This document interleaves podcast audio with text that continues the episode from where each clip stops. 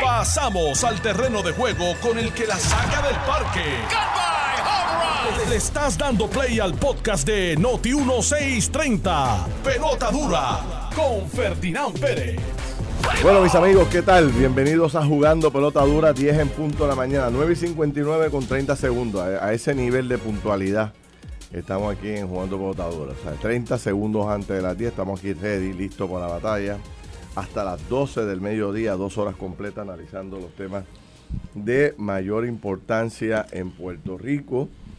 Hoy es eh, 2 de febrero del 2023 y eh, día que parece ser crucial en todo lo que está relacionado al tema del caso de Sisto George, porque se especula que hoy podría el jurado eh, tener un dictamen, tener ya una posición oficial de culpabilidad o no culpabilidad.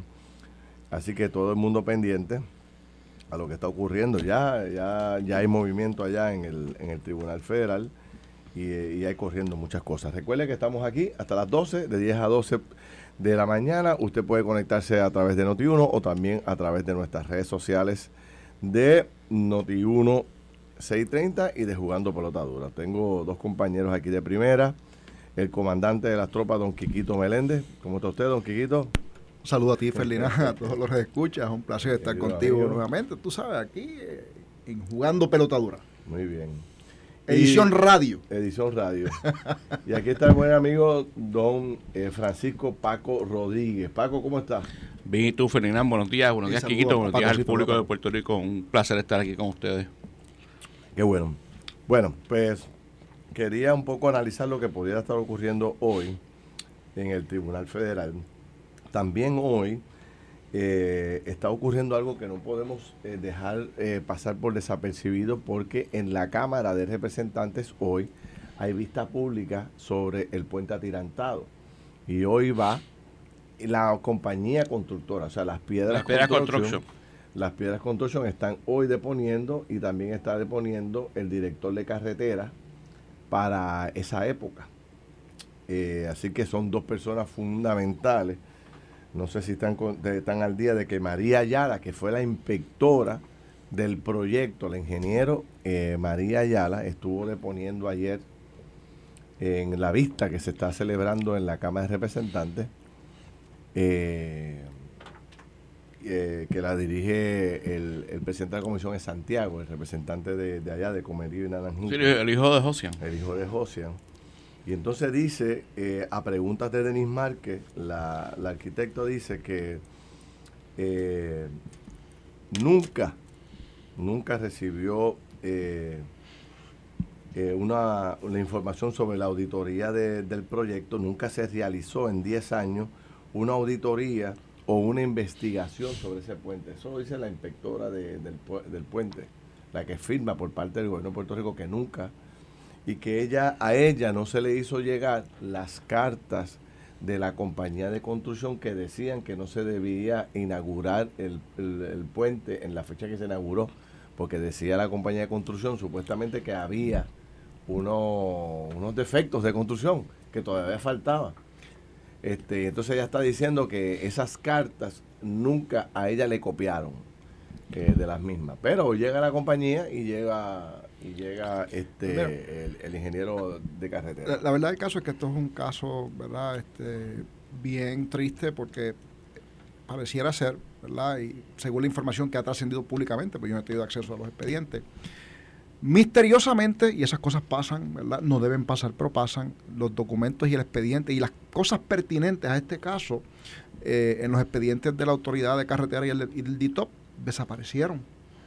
Este, no se copió la gente que era, las cartas no están, eso es lo que parece ser que está por ahí.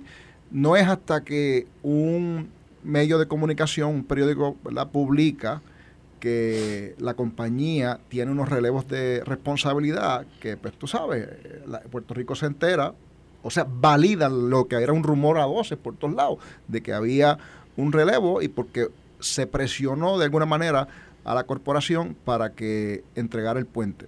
La corporación hizo, ¿verdad? El contratista desarrollador hizo este un, unas advertencias y dijo, "Eh, ¿usted quiere el puente? No hay problema, pero me tienes que relevar.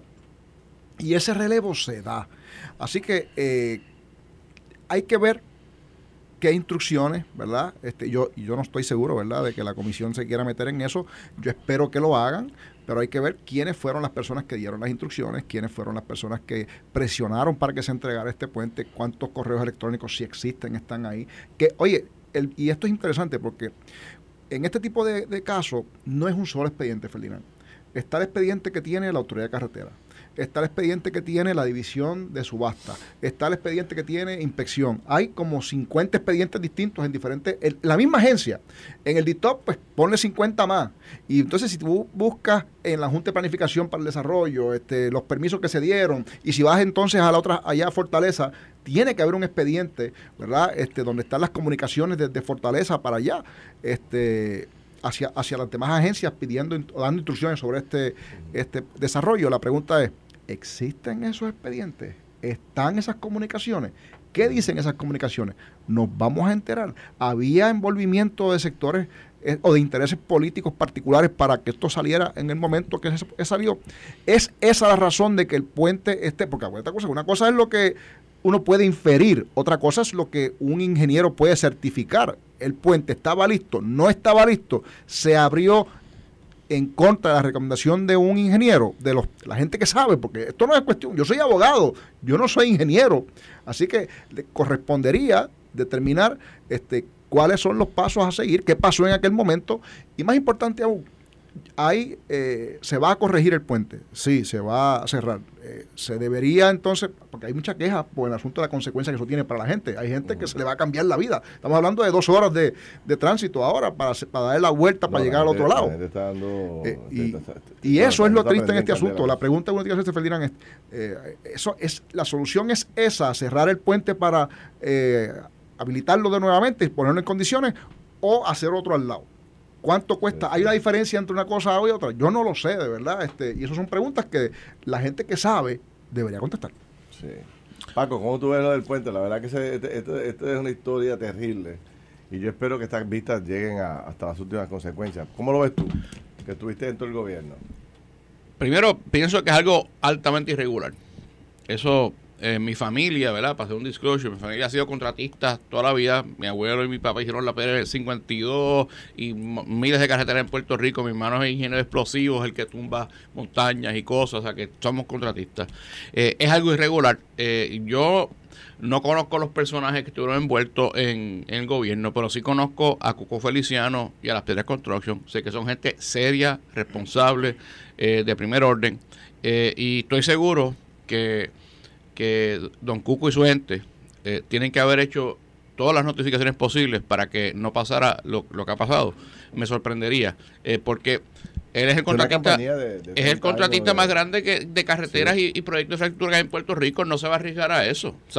y, te digo, como te digo, conozco de toda mi vida a don Cuco Feliciano y su gente, gente buena, gente seria, responsable, de primer orden. Eh, mira, cuando la ambición, el poder y, la gente se, se embolla con un, proyecto, hacen cambios innecesarios que repercuten después en la vida de los seres humanos. Y a mí lo que me preocupa, Ferdi, es cuando subía, tú sabes que yo voy a Naranjito a ver clientes todo el tiempo, eh, es ver las dos horas que me tardé en ir para allá arriba, gracias a que ese puente no lo trabajaron a tiempo, este, cualquier cosa que haya sido o, demasiado temprano, lo que sea. La, situación es que tiene que salir, tiene que reportarse y como, como tú y yo analizamos, este, comparando los puentes similares que hicieron en República Dominicana, que costaron más barato, son el doble de grandes y están funcionando perfectamente bien. Sí. Un amigo me decía las otras noches, y yo por poco peleamos allí, porque me decía, no, chicos, es que se ha sacado fuera de proporción el puente, porque es la primera vez que en Puerto Rico se hace un puente de esa naturaleza y se pudo haber cometido errores, chicos, pero, ¿sabes? Los ingenieros no pueden poner como excusa, este, ah, que como es la primera vez la cajetera me quedó virada. O porque es la primera vez el puente me quedó virado. o qué sé yo qué. Hermano, o sea, los ingenieros se supone que son certeros. ¿tú has visto, perfecto. Tú has visto los puentes que unen a Salinas con Calle. Salinas con Calle. En la autopista. ¿Tú has visto, Sí, sí. tú has visto lo alto que son? y lo gra- Eso, eso lo hizo mi abuelo y, y la gente que él contrató Bueno, en los años, yo- en los sí, años 60, Una 70. tecnología distinta. Exacto. Y, distinta. dime tú, dime tú si han durado. Sí, Pues lo, lo han arreglado un par de veces en 50 años. exacto. Entonces, ¿de qué estamos hablando? Y este nunca. O sea, aquí, aquí, oye, oye, Este- el primer puente atirantado que hizo fue en el mundo fue el Golden Gate Bridge. ¿Y, y lleva Sí. cuántos años han puesto ahí?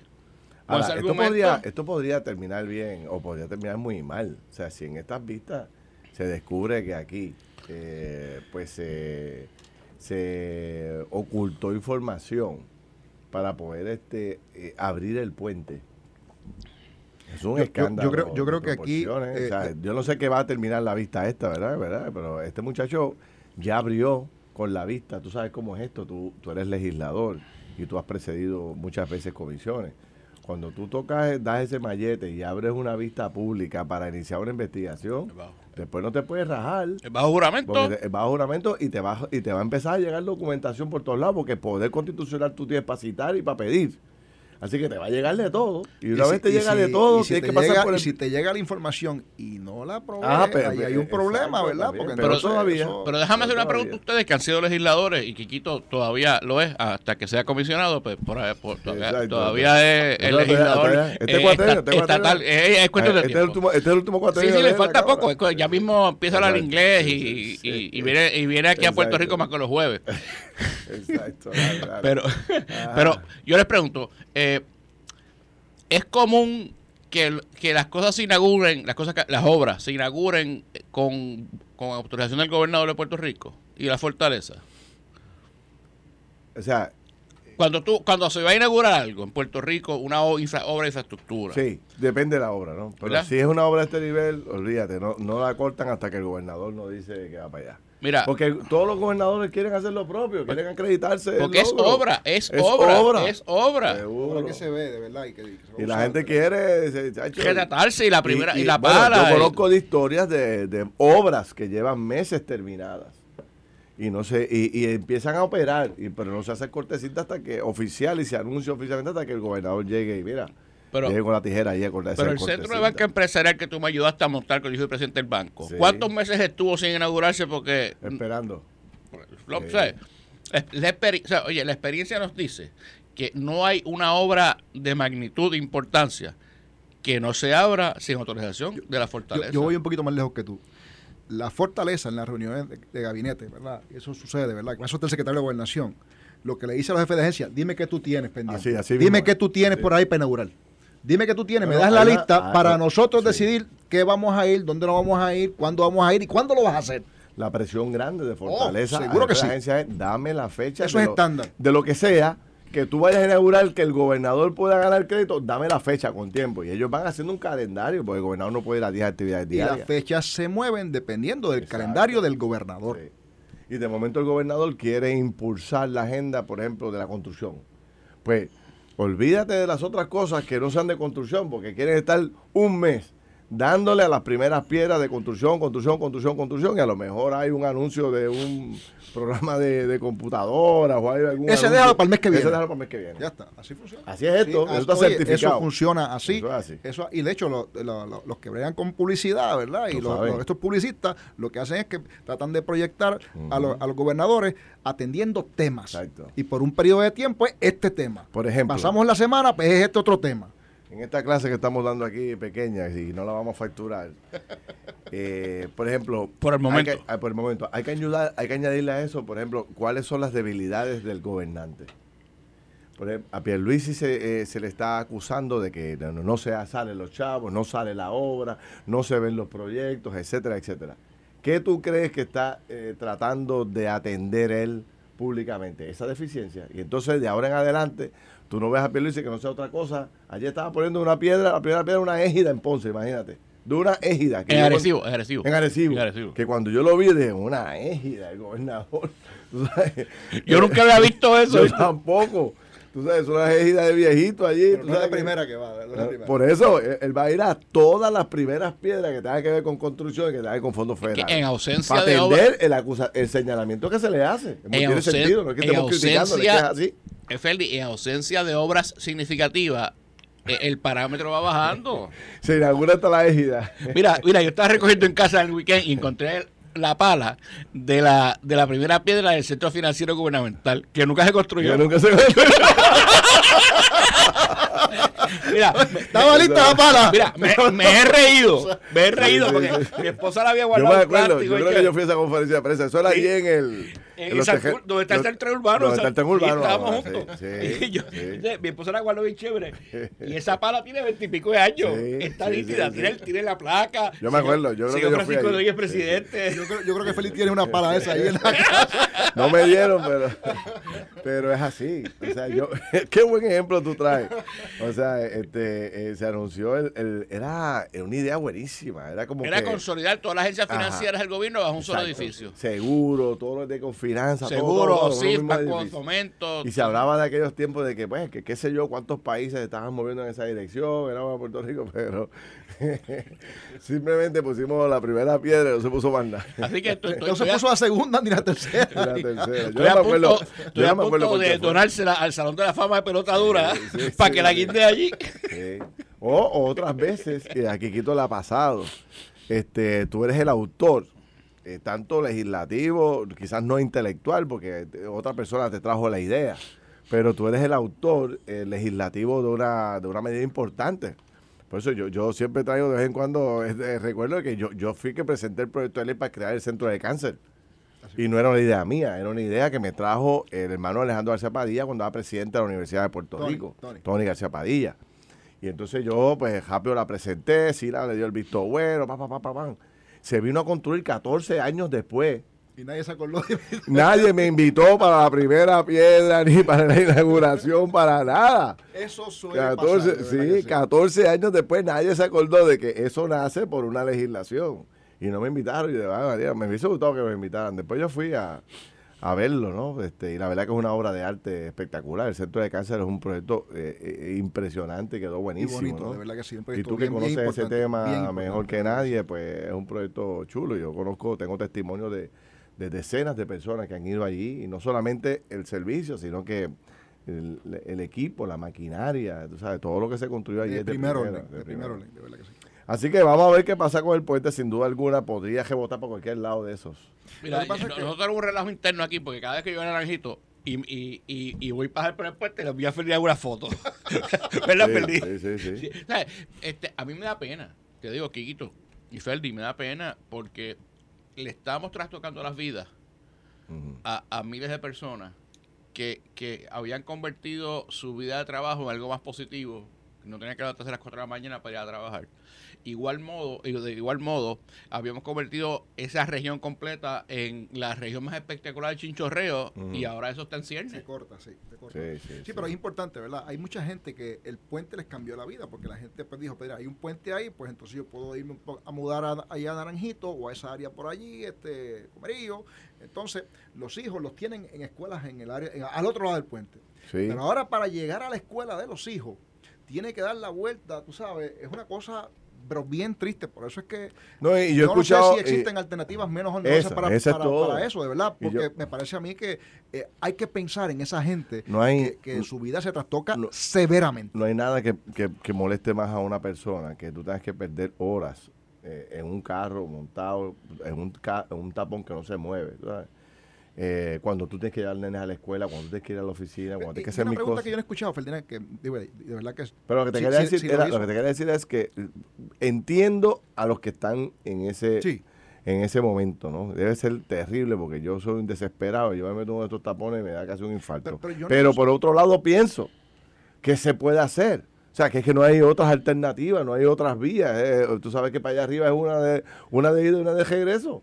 Tú sabes, este, sabes que también pero si queremos que se resuelva hay que hay que cerrarlo. que debió, que debió ser- yo, y yo no lo sé, ¿verdad? Existían, ¿verdad? Se hizo algún estudio, y yo no sé, estoy pensando en voz alta, ¿verdad? Para determinar y, y, darle verdad alguna información a la gente de cuáles son las vías. Están las vías alternas preparadas para coger y asumir ese, ese volumen de tránsito que no están acostumbradas para entonces volver a coger esa, ese tránsito que es sustancial. Eh, ¿Cuál es la ruta? ¿sabes? ¿Cómo e, esas rutas que se supone que se usen están eh, eh, adecuadas? ¿Funcionan? ¿Están pavimentadas? ¿Están al día? yo no sé si se hizo, ¿verdad? Yo, yo, yo tuve que ir. Este, sé que en el fin de semana antes de que cerrara el puente, eh, los municipios envueltos rotularon adecuadamente para que la gente pudiera guiarse. Este, eso se hizo. Pues yo, vi los rótulos. Excelente. Este, o sea que está hecho. Eh, lo que, lo, pero lo que no le quita es el tiempo. No, no, es horrible, es horrible. Que se pierde, ¿verdad? Por ejemplo, yo yo típicamente vivo en Dorado y, voy allá eh, y, prefiero coger por Corozal, ¿verdad? Me tardo mucho menos. Este, Así que cuando fui ahora, pues encontré mucho más tráfico en esa ruta que usualmente estaba cómoda. Eh, o sea que hay un, hay un, hay un trastoque grande, ¿verdad? En las vidas. Eh, yo recuerdo cuando yo fui a trabajar acá en San Juan, eh, muchos amigos vienen Naranjito y esa gente no tenía vida, mano. Este, salían a las 5 de la mañana de allí para llegar al banco a las 8. Este, o sea, era, era bien problemático y sé de amigos que, que cuando el puente abrió, era 15 minutos, tú sabes su... No, no, es que, es que es un cambio sustancial. De momento tú tienes una, una ruta que tú la usas todos los días, que estás acostumbrado y que tu vida gira alrededor de una... tienes un tiempo ya medido para entonces de momento no, te encuentras con que ya no puedes usar esa ruta para entonces este, usar otra ruta que es muchísimo más larga, con muchos más problemas en el medio, eh, la cantidad de tapón, el costo, la gasolina. Oye, es, es sustancial. Y, yo no sé si hay alternativas adicionales, ¿verdad? Yo lo que creo es que eh, eso hay que corregirlo lo antes posible para buscar la forma de que se impacte de la menor manera a esa gente, porque hay un impacto directo sobre todos los residentes de esos municipios de esa zona. Y yo creo que eh, eh, tenemos que atender esto con mucho. De hecho, no solamente es el, residente, como tú bien mencionas, y, también Pablo lo dice, los comercios de esa zona. La pregunta es, el, Estado, y aquí te digo, no es algo que eh, hay que mirar, ¿verdad? El Estado ha tomado alguna determinación, yo creo que es importante que tenemos que mirar cómo vamos a buscar la forma de proteger a esos comerciantes en esa zona, porque entonces no vas a tener el mismo flujo de, este, vehicular para poder entonces este, esos, esos chinchorreos que se usan. Ahora, eh, lo, que, lo que uno puede adelantar que va a ocurrir para movernos eh, rápido al tema de Sisto George y el juicio hoy en el tribunal, es que lo que yo estimo es que va a haber versiones encontradas hoy entre el contratista y los que dirigían carretera en aquel momento. Porque ya un poco Luis Trinidad ha dicho que, que, ¿verdad? que no recibió esa información de la compañía y la compañía está diciendo que sí, que la envió y que la notificó. Y si empiezan a salir esas contradicciones de posiciones, pues entonces ahí es que empiezan a subir los escándalos. es un hecho documental. Por, eso por eso fue que al principio lo primero que dije fue, por alguna razón, pareciera ser que hay expedientes incompletos en, en, el, del lado del gobierno no del lado del contratista. El contratista se documentó completamente, pareciera ser el caso. Oye, ¿qué es lo responsable? Porque el contratista sabe que cualquier revolú, y estoy seguro que cualquier abogado, yo no sé quiénes son los abogados del contratista, ¿verdad? Pero estoy seguro que los abogados del contratista tienen que haberle dicho en aquel momento. Cúbrete. Cúbrete, exactamente. Cúbrete. Cúbrete, tú documentate, escribe, envía la opinión. Ah, tú, aún así, después de las opiniones que te hemos dado que no se debe abrir esto, ¿tú quieres abrir? Ah, pues no hay problema, me tienes que relevar. fíjate, y eso, lo que tú dices, perdona que te interrumpa, lo que tú dices, eh, me parece que fue lo que pasó, porque de lo contrario, la carta de relevo no tendría la fecha de la inauguración. Correcto, correcto. ¿Verdad? E, eso, y eso, ahí es que está, porque entonces hay, hay una línea bien fina entre el trabajo, ¿verdad? Porque fíjate que la compañía hizo lo correcto para ellos protegerse, ¿verdad? Yo creo que es importante. Eh, y lo hicieron, yo estoy seguro, bajo este asesoramiento de sus abogados. Pero eso, ese relevo, y no estoy diciendo que sea así, pero ese relevo podría ser considerado desde el punto de vista del funcionario gubernamental que lo haya firmado y que lo hizo, que yo no me recuerdo ni quién fue. Hay un delito en el Código Penal, omisión en el cumplimiento del deber, negligencia en el cumplimiento del deber. Así que si es conducta criminal a mí, eh, eso no me corresponde, le corresponde al Departamento de Justicia en su día determinar si hay, este, hay o existió, ¿verdad? Algún, o, alguien metió la mano donde no debía, porque, oye, esto no puede volver a pasar. Sí, señor. Mira, cuando regresemos, hay varios temas que quiero tocar. Quiero hablar un poco. Estamos tratando de conseguir a la gente del CPI, el Centro de Periodismo Investigativo, que se le está cuestionando que publicó eh, el documento, como le llaman en el Tribunal Federal, el famoso, la famoso procedimiento del 302, creo que es, que es la declaración que le dio el ex gobernador Ricardo Rosello al FBI.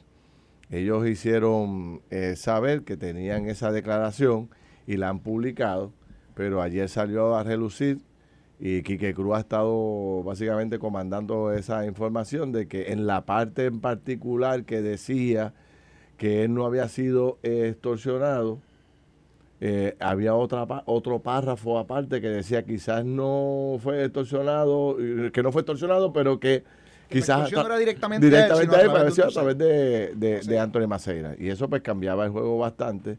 La pregunta que se hace todo el mundo es ¿por qué no han aclarado esto? No han sacado una información a la luz pública diciendo, mira, eh, cometimos un error o está en este otro documento o no lo teníamos en su totalidad. No sé lo que, lo que por eso o lo que tengan que decir, pero eh, han pasado ya muchas horas y no han aclarado ese punto y ya empieza a, empieza a atacar el tema de la credibilidad, si había alguna agenda en particular eh, por ¿verdad? por publicar este documento. Hay mucha gente hablando de eso. Vamos en la pausa a tratar de hacer un intento para conseguir a la gente del CPI.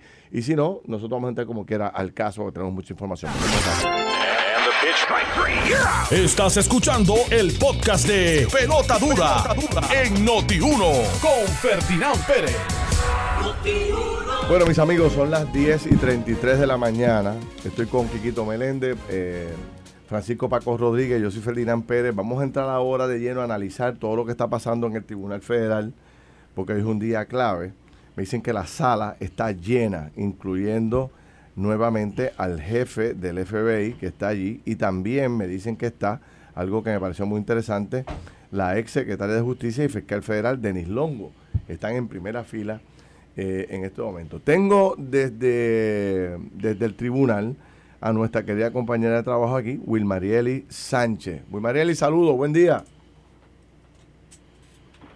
Saludos, buenos días, Ferdinand, a todos los que están en el estudio y también a todos los radioescuchas. En efecto, eso que mencionas es verdad, en la sala está el jefe del FBI, José González, y también los fiscales del Longo y también Héctor Ramírez Cargó.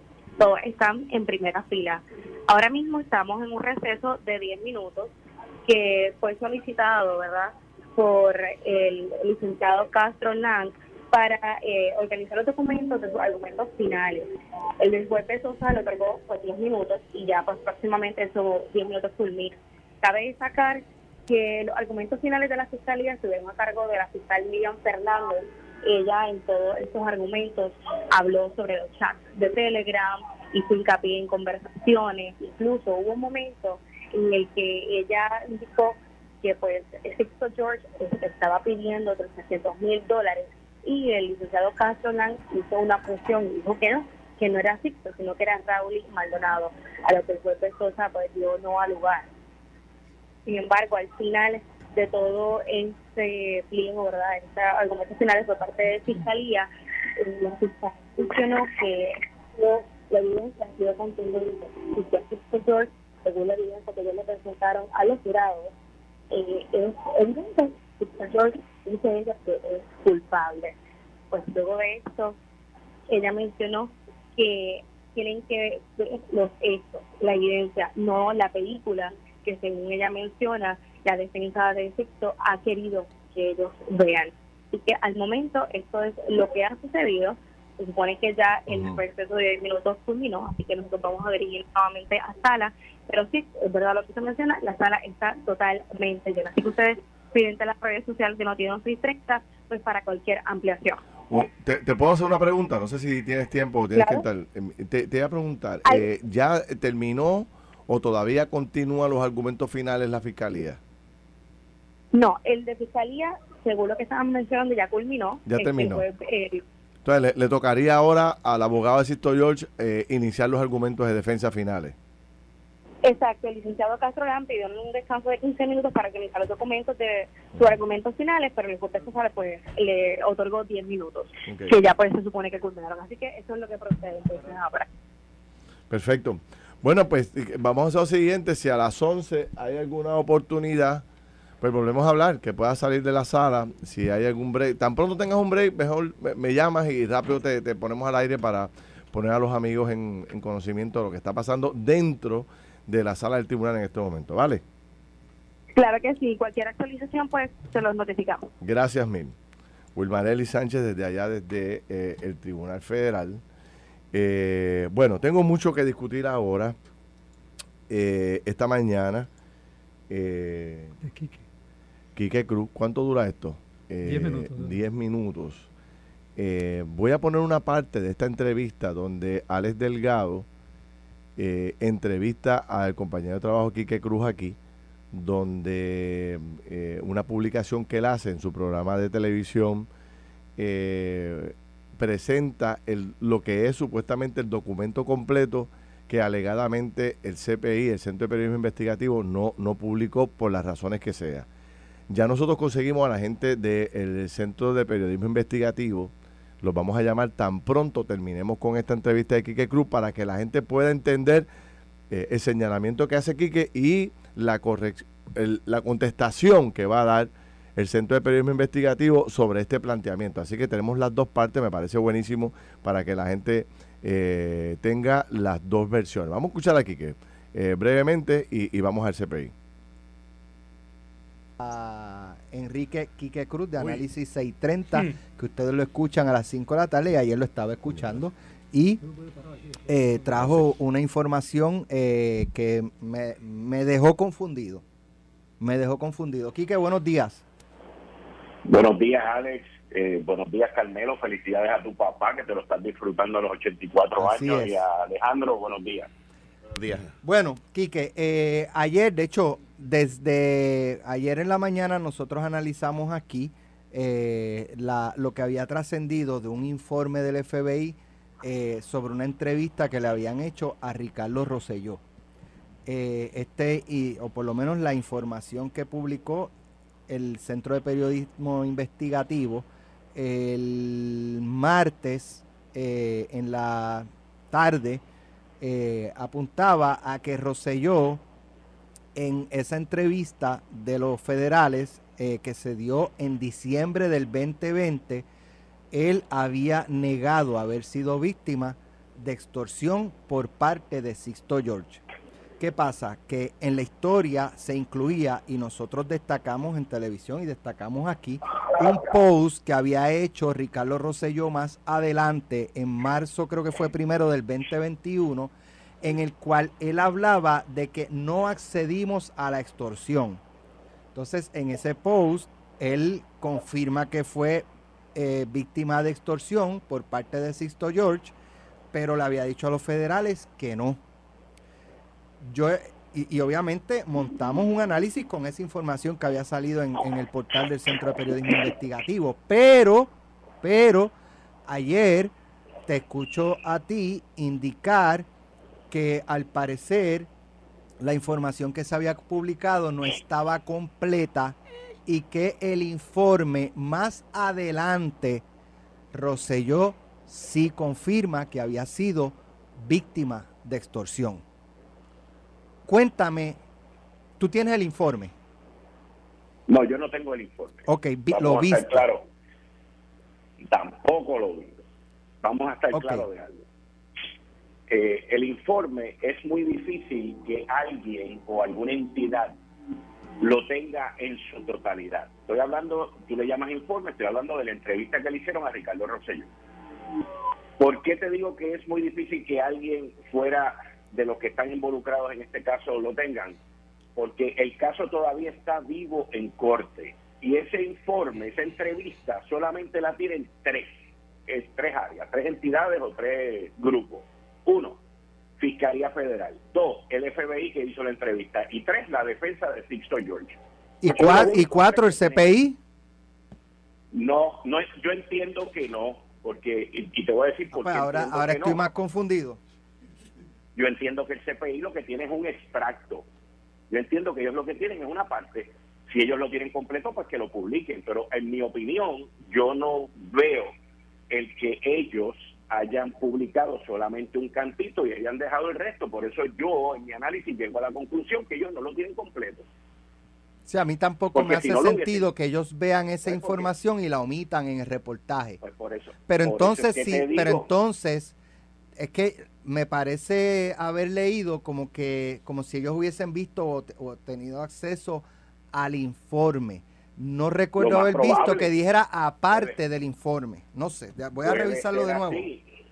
Puede ser así, pero yo no creo que ellos tengan el, el cúmulo completo porque porque se supone que no lo tengan. Y si lo tienen, pues que lo publiquen. Quizás ellos lo tienen y no lo publicaron porque el caso está vivo. Lo que sí se me explicó a mí y yo corroboré paso a paso toda la información que se me dio es que bajo el Freedom of Information Act ninguno de ellos tiene acceso porque el caso está vivo en corte. Y solamente esas tres partes son las que tienen esa entrevista. En, el inicio, en una parte de la entrevista, Ricardo Rosselló le preguntan y él dice que no, que él no había sido extorsionado por Sixto George, por Sixto Díaz Colón. Más adelante, como se me explica a mí, más adelante él aclara por la frase que está ahí, si bien no he sido extorsionado directamente por Sixto George, Sixto Díaz Colón, sí se me extorsionó indirectamente a través de Antonio Maceira. Y eso está según la información que yo tengo, eso está dentro de esa entrevista. Por eso es que después, en el año 21, que tú tienes la información correcta, hay varios posts y varias declaraciones de Ricardo Rosselló hablando sobre la extorsión y que claramente se ve que los procesos que comenzaron, pues, dan a eso. Porque entonces, Alex, si no, si Ricardo Rosselló, oye, y que estemos claros, yo no soy defensor de Ricardo Rosselló y lo he criticado siempre. Pero la realidad de esto es que si hubiese sido solamente que él dijo que no fue extorsionado, pues estaría metido en un lío. Bueno, ahí es parte de la entrevista que hace Alex Delgado a Quique Cruz hoy, donde él está eh, explicando lo que a su juicio es, ¿verdad? Eh, esta declaración de Ricardo Rosselló que él plantea que solamente tres eh, áreas podrían tenerla y que parece ser que no publicaron el documento completo. Yo tengo a Carla Minet, que es la directora ejecutiva del Centro de Periodismo Investigativo con nosotros. Hola Carla, buen día. Buenos días, Ferdinand. Ok, ¿cómo, cómo tú reaccionas a, todo lo que se está eh, diciendo? sobre mm, eh, verdad la publicación de ustedes el documento que, no estaba completo o que publicaron una parte nada más, etcétera, etcétera. Bueno, eh, quisiera hacer una introducción general estableciendo que no es la primera vez que publicamos eh, una historia sobre la cual se hacen planteamientos de que está alterada o que está incompleta o que no se debió haber publicado, etcétera. O sea, aquí estamos en el medio de un, contexto de una discusión política muy álgida, partidista, sin lugar a dudas, en donde todo el mundo, ¿verdad?, quiere tener una, una versión conveniente de la historia que se cuenta. En nuestro caso, ¿verdad? El Centro de Periodismo Investigativo nos dedicamos a hacer investigación eh, No oigo nada. ¿Me escuchan? No, no te estoy escuchando. Háblame ahora, por favor, que, como que de momento se cortó la llamada. ¿Me escuchan ahora? Sí, un poquito más. Te, tengo, te estoy escuchando eh, distante, no sé por qué. Súbeme la bocina a ver si es que soy yo acá o qué. Háblame este, ahora, por favor. Les estaba hablando, ¿me escuchas ahora? Sí, ahora te escucho mejor. Les mencionaba que el trabajo del Centro de Periodismo Investigativo es investigar historias y documentos que recibimos. Eh, al nosotros eh, tener conocimiento de este documento, que para repetir lo que ya se dice en nuestra historia, es el informe de una persona del FBI sobre la entrevista que se le hizo a Ricardo Rosselló a finales de diciembre del 2020. El informe de una el informe de una persona del FBI que entrevistó, que entrevistó el informe que, que, consta, ¿verdad? En, el expediente, en uno de los expedientes. Eso es un, y eso es un informe del, de, de, ese agente del FBI oficial que consta en el expediente. Exactamente. Y ese informe tiene una, un informe de alrededor de 11 páginas y entre esas páginas, ¿verdad?, que no pudimos publicar de manera completa eh, porque tenemos que proteger a la fuente que, que nos lo entregó, eh, se escogieron unas partes que entendíamos que eran las más relevantes y que contaban la posición de Ricardo Rosselló sobre qué fue lo que pasó antes, durante y después de la publicación del chat. Entre esos extractos, uno de los más importantes, sin lugar a dudas, eh, es el tema de si él sentía o sabía o había sido informado de, un intento de extorsión. Eso es medular. Y eh, extrajimos completamente eh, las palabras más específicas que él dice sobre este asunto, que son, Roselló no estaba consciente de ninguna extorsión que Sixto hubiera hecho a cambio de dinero a alguien de su equipo. Así lo dice el informe. También dice en ese mismo párrafo, Roselló repitió que él no dudaría que una extorsión pudiera venir de Sixto, pero especificó que nunca había sido extorsionado por Sixto. Esto es lo que se consigna en ese informe y lo que nosotros eh, eh, publicamos en la historia. Si Rosselló después dijo cosas diferentes, si hubo entrevistas posteriores, si él se arrepintió de lo que dijo en ese momento, todas estas cosas nosotros desconocemos eh, eso. Pero una pregunta que te hago, cuando uno compara lo que ustedes publicaron y lo que publica Kike Cruz, pues hay una oración aquí que es fundamental, ¿verdad? Porque dice, si bien es cierto que no estaba siendo extorsionado directamente por Sisto, George, por Díaz Colón, sí estaba siendo extorsionado indirectamente a través de Anthony Maceira. Esa, esa oración era, eh, es fundamental. Esa oración, ¿ustedes la tenían en el documento y no la publicaron o no lo tienen en el documento que ustedes tienen? Esa oración no está en el documento que nosotros tenemos. ¿Qué quiere decir esto? ¿Que eh, ustedes tienen el documento completo o una parte del documento? ¿Este es el documento original? ¿Cómo se puede interpretar esto de que haya más información que, que hay, hay dos o tres documentos de estos? ¿Hay uno? ¿Usted tiene una parte de uno? ¿Cómo se explica que esta, esta oración tan fundamental no esté? Yo no, no tengo una explicación para eso. Yo te puedo decir que en nuestro documento no está y que es un documento de 11 páginas y en, ninguna parte de ese documento esa información consta.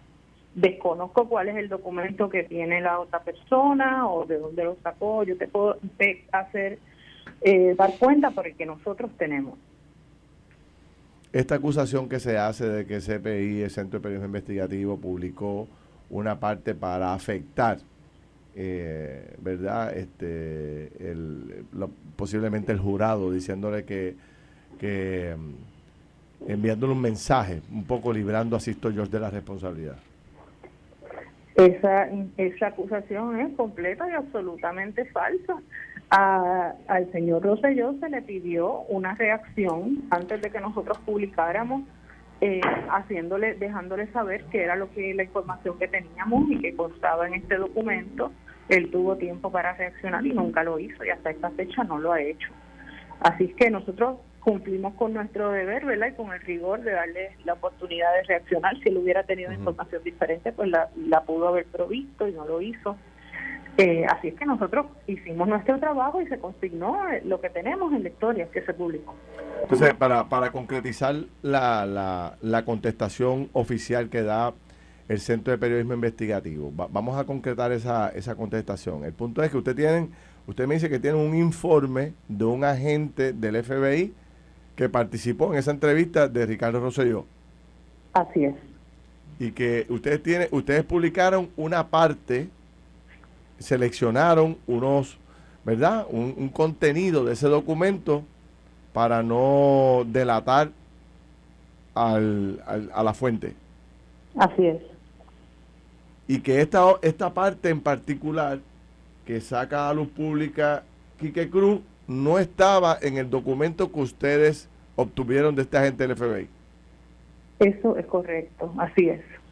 Y, y no y, y, ahora que ves la esta otra parte del documento que ustedes no tienen, ¿cómo, cómo te reacciona? Porque esto es una parte fundamental. O sea, él está aquí O sea, al principio, cuando nosotros hablábamos ayer de esta parte, era que, que Ricardo Rosselló los dejó solo.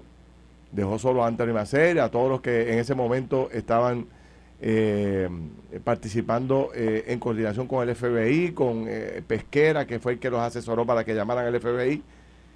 Eh, pero ahora esta otra oración plantea que Ricardo Rosselló reconoció que no a través de él, sino a través de Anthony Maceira, sí estaba siendo extorsionado. ¿Cómo reaccionan ustedes ahora?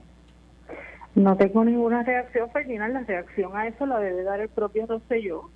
Este, y o eh, la parte que está alegando que esa información estaba en el informe, pues divulgar lo que está, eh, la fuente de donde está saliendo eso, porque yo la desconozco en este punto. Ante esto, Entonces, ante lo que, no- ante lo que está, ante el cuestionamiento, eh, eh, ¿van a ustedes a publicar el documento completo que tienen para aclarar las dudas? En este punto no podemos hacerlo, por la misma razón que no lo hicimos en la primera ocasión, porque eh, tenemos un deber con la fuente que nos confió el documento de eh, protegerla y entendemos que tendríamos que tomar eh, unas previsiones eh, adicionales para que no sea perjudicada la fuente que nos pidió anonimato. En este, eh, si, si hubo esta incongruencia en esta parte, puede que haya otras incongruencias en el documento planteado por ustedes, que quizás haya información adicional que ustedes no pudieron publicar, ya sea porque entendieron que no era momento de publicarlo o Mm. porque o porque no la tienen. Eso puede ser, eso puede ocurrir. En el documento hay inconsistencias de otras naturalezas en otros momentos del testimonio de Ricardo Rosselló, que en un momento dice una cosa y en otro momento dice otra. Y está en nuestra historia publicada, están explicadas cuáles son las inconsistencias que nosotros observamos en el documento que tenemos. Fuera de eso, no tenemos ninguna otra inconsistencia como la que está eh, eh, alegando eh, Quique o otras personas, este, así es que si la hubiéramos tenido, la hubiéramos publicado. Porque haber conocido algo como eso y no divulgarlo sería una falta de ética de nuestra parte. Y, y ante el señalamiento, este, de verdad, de verdad, de, de dudas que hay ahora mismo sobre el trabajo del CPI, ¿por qué no publicarlo completo, Carla? ¿Por qué no hacerlo público ya? Y, y porque ahora, pues, están contra la pared. No, no estamos contra la pared, Ferdinand, porque si tú recibes un documento, ¿verdad? Si un periodista. Recibiera un documento de una fuente anónima, el compromiso que hace con esa fuente de protegerlo se tiene que sostener mientras el documento sea veraz. En este punto, nosotros no tenemos ningún indicio o ninguna prueba de que ese documento no esté, no, no obre en el expediente de las partes en el, en el litigio. Bueno. Carla, gracias. Tengo que pausar obligatoriamente. Gracias por, por, por llamarnos y, y aclarar los puntos. Ya veremos cómo termina todo esto. Te lo agradezco. Buen día. Esto fue el podcast de Noti1630. Pelota dura con Ferdinand Pérez. Dale play a tu podcast favorito a través de Apple Podcasts, Spotify, Google Podcasts, Stitcher y notiuno.com.